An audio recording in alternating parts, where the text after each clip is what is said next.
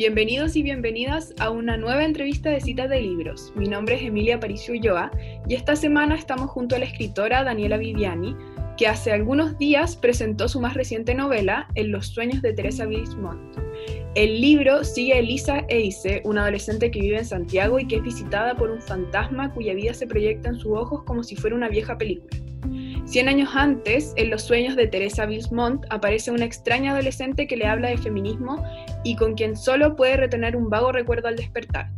Ambas se acompañan y se aconsejan en esta extraña amistad. El libro incluye relatos y poemas de la figura excepcional de la escritora Teresa Bismont, quien además, el pasado 8 de septiembre, cumplió 128 años desde su natalicio. Hola Daniela, ¿cómo estás? Hola Emilia, bien, gracias por esta oportunidad para compartir sobre el libro. Muchas gracias a ti por estar acá con nosotros en Cita de Libros. Bueno, Daniela es traductora del inglés y del japonés y actualmente es escritora, comunicadora creativa y guionista de narrativa gráfica. También es ilustradora. En el mundo del, cómic la conocen como Cabra Lesa por eh, su cómic que se llama Cabra Lesa. ¿Conoces alguna? y Cabralesa Nunca Cambies. También eh, escribió Maldita Jefa, su primera novela, y Víctor 1907 y Luisa 1902, sus más recientes novelas. Bueno, te quería partir por eh, ¿cuándo, ¿cuándo, escribiste el libro? Porque en contexto, este libro pasa en 2020, un año que en Santiago en 2020, un año que es todavía un poco sensible, yo creo, para todos y para todas porque está marcado por la cuarentena, por la pandemia. Y en, en el libro eso existe, como que la protagonista está en cuarentena.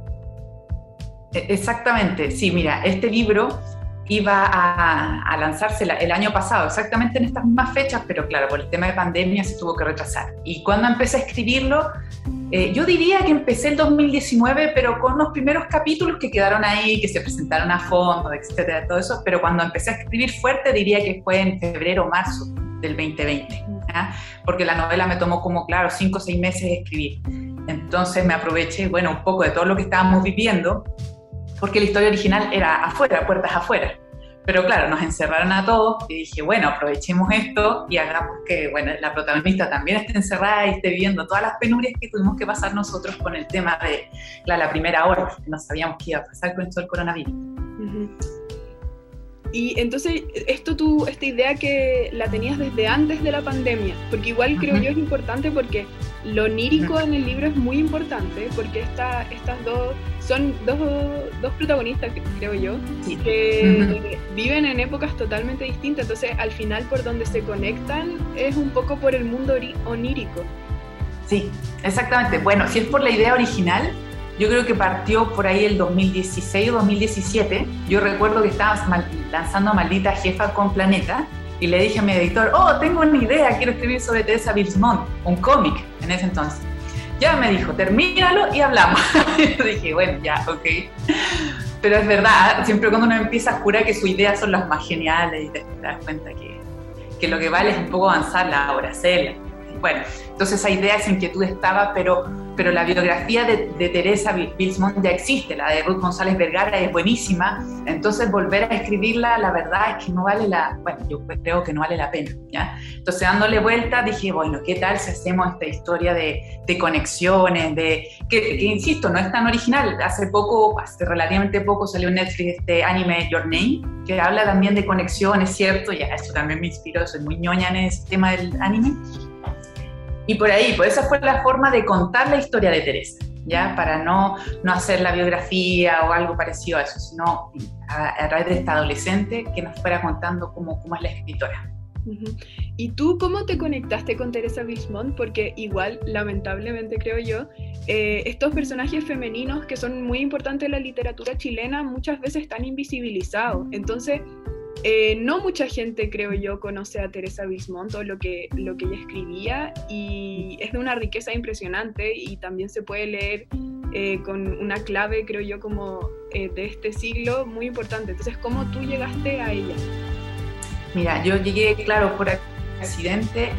mira, yo hacía ilustraciones para mujeres bacanas. Fue un momento bien corto, unos meses, era para sus redes sociales, ¿ya? Entonces por, por esta ayuda que di, me regalaron una polera de Teresa Bismont.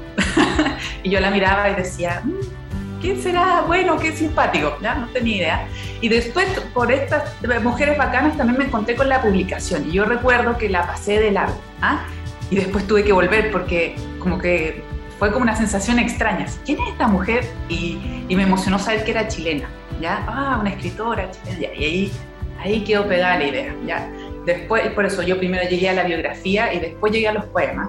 Y yo creo que no, a todos los que conocemos a Teresa Bismont nos obsesionamos un poquito con ella. Hay un momento de obsesión, sí, claramente. Porque claro, su historia, su vida es de novela. Es una historia bien triste. ¿eh? Leerla es entretenísimo, pero haberla vivido debe haber sido terrible. Y claro, así fue como me conecté con ella.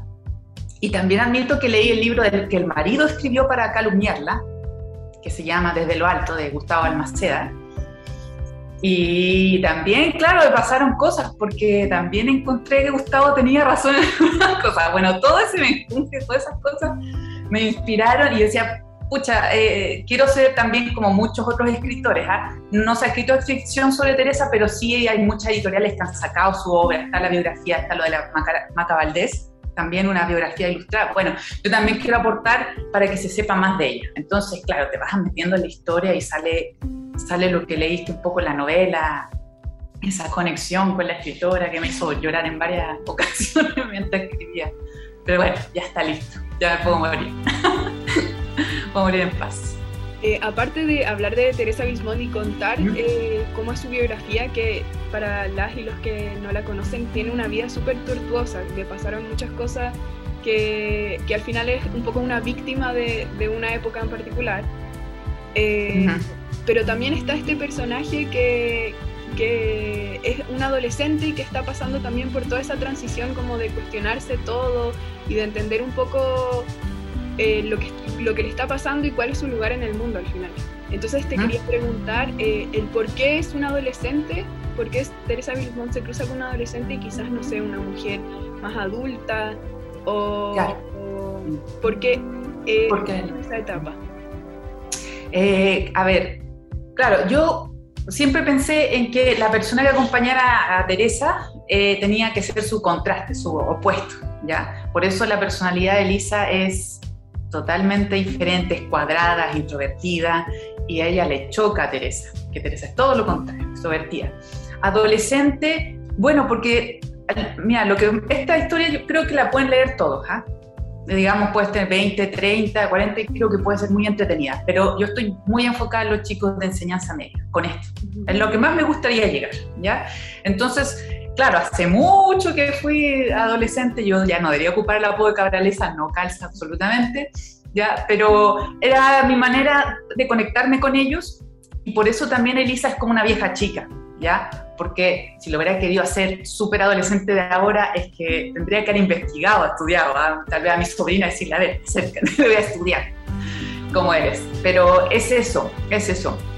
Y de, a partir de eso inventé la historia de por eso también Teresa se convierte como la hermana mayor de Lisa, la, la, protege, muchas veces le aguanta las cosas que le dice. Y es eso, es el blanco y el negro. ¿ya? También incluso jugar, si Teresa Bismón reencarnara, tendría que ser exactamente la misma Teresa o podría ser una totalmente opuesta porque ya le pasaron todas estas cosas. Ese juego, ¿ah? es el juego que de ahí nació un poco Elisa.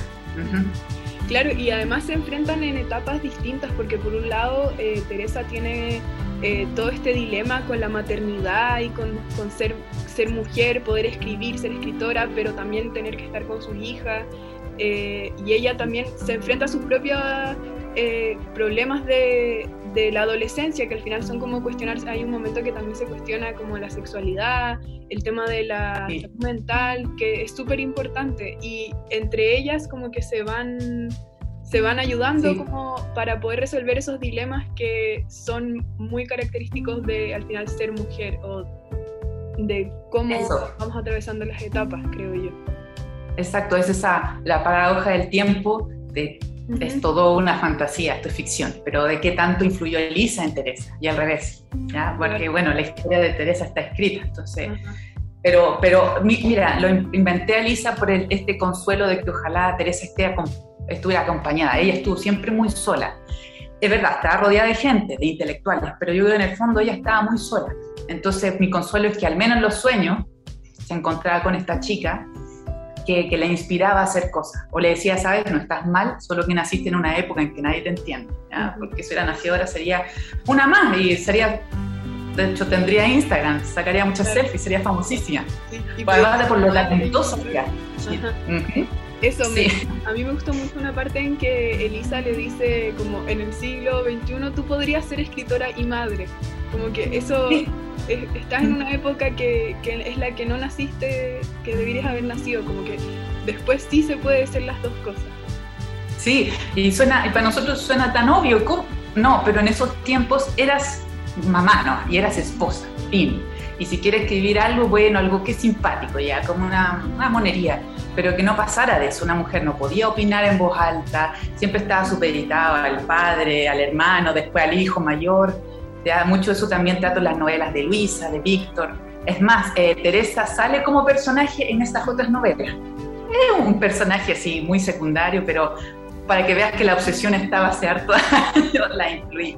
Así que sí, pues es como el consuelo que le podemos dar todas nosotras a Teresa ahora de, amiga, amigo, yo te entiendo. Así que es, eso, es un poquito el sentido del, libro. Como mencionaste recién, quería preguntarte eh, por tu, quizá, no sé, obsesión como por tener estos personajes que son de otra época. Eh, ¿Por qué te interesas tú en, en, épocas anteriores que eran muy distintas? Porque tampoco es, es, como, es muy distinto el siglo XXI a, a como era antes, el principio del siglo XX o, o siglo XIX. Claro, mira, bueno, yo creo que, como te decía, hace muchos años que venía con esto de Teresa y yo, creo que me influenció para eh, estudiar sobre la Belle Époque acá en Chile. Mira, claro, era una época muy linda en cuanto a toda la riqueza que había acá, hacía que la ciudad se viera increíble, sobre todo el centro, ¿ya? Pero por otro lado, una pobreza, pero un contraste súper fuerte. Entonces, nada, como está toda la información ahora, uno también, obvio, pasaron al menos 100 años, puede, puede analizar mejor. Uno puede ver todos los derechos que hemos ganado las mujeres, ¿ya? Incluso eh, el, poder ahora ponerme un chaleco en una entrevista, en esos tiempos ni muerta, o sea, tendría que estar con un súper peinado, eh, tiesa con un corsé, ¿ya? Entonces, eh, recordar eso y hablar de esos temas me gusta, como para que nosotros eh, de alguna manera igual nos sintamos afortunados, no por eso dejar de luchar por nuestro derecho, pero sí es igual, estamos mucho mejor.